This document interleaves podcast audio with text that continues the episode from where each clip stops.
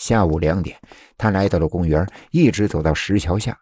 他特意的看了看，果真在石桥下有一个黑色的不起眼的皮箱。他把皮箱捡起来，打开一看，天哪，里面全是钱！李东拿回家之后，好好的数了数，里面竟然有五百万现金。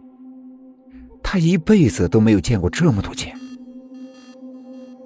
喂，你的门没关！我靠，这么多钱，你哪来的呀？李东的好友刘某正好看到这一幕，也是傻眼了。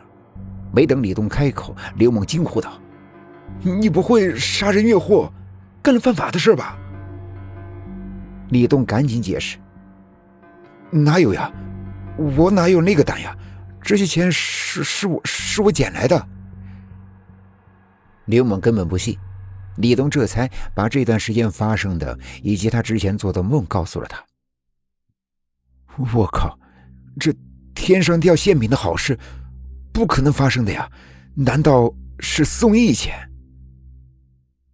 所谓送义钱，是要死的人想要减轻病痛折磨，就会故意丢钱出来。如果谁捡到钱还用出去了，那么这个人的阳气啊，就会过到死人的身上。而他自己本身则会阴气缠身。刘蒙解释给李东听后，他深吸了一口气，道：“嗯，难怪我之前见什么都像鬼，自己也是无精打采的，提不起精神。”刘猛双眼凝视着这一大皮箱的钱，问道：“这是你第二次捡钱吗？”“啊，对呀，这些钱要怎么办呀？”原路送回去吗？这次我可没用呀。哎呀，这事儿我也没遇到过，要不你去问问我爷爷。刘猛这小子喜欢道术，因为从他爷爷那一代开始呀，就是道士。于是李东来到了刘猛家里，只见刘猛的爷爷头发花白，手拿着蒲扇，悠闲的坐在大院子里。李东把所有的事情说明后，还带着捡来的皮箱，祈求道。呃，刘大爷，你看这事儿要怎么办呀？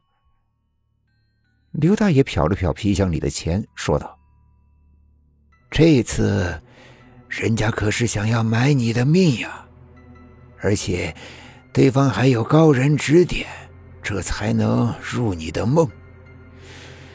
而人呢，一个好奇心，一个贪心，都会让人随时断送性命。”李东一听吓坏了，上次捡的五万块钱已经是够倒霉了，这次要他的命，这可怎么行啊？爷爷，其实我们把钱放回原处，让别人捡到不就好了吗？刘某想出了这个馊主意。刘大爷用力敲了敲他的脑袋：“当然不行了，这次对方指定要李东的性命，这也源于他的第一次贪心。”而且，就算你说的方法行得通，那不是让对方继续害人吗？刘猛觉得爷爷说的有道理，真心佩服。于是，刘大爷决定开坛做法，破掉对方的邪术。当天晚上十一点左右，刘大爷在院子里摆好供桌，放上了贡品和黄纸，还有一碗米，地上则有一只熊公鸡。刘大爷刺破李东的中指。用他的血写下一道血符，上面还写上李东的生辰八字，然后让李东今晚抱着这只大公鸡睡觉，一刻都不能松开。等到了明天太阳出来的时候，对方的法术就会破了，李东也会平安无事。你记住，今天晚上特别重要，谁也帮不了你，你一定要把大公鸡牢牢的放在自己身边。李东点了点头，说道：“刘大爷，今晚我不睡觉，什么事都不做，就抱着这只大公鸡好了。”夜色浓厚的化不开，刘大爷在外边为他护法，屋子里只有李东和大公鸡。刘大爷的这一招呀，叫做转移法，把李东的生辰八字贴在大公鸡的身上，让对方以为大公鸡就是李东，可以取他性命。李东看着这只大公鸡，说道：“大公鸡啊，大公鸡，若是这次成功了，你放心，我会好好的把你埋葬。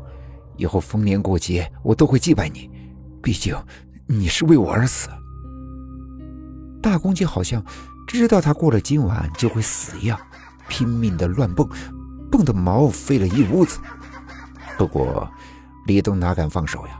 不然死的就将是自己了。这晚上。就算是李东困极了，也不敢睡觉，直到快要天亮的时候，他竟然开始打瞌睡。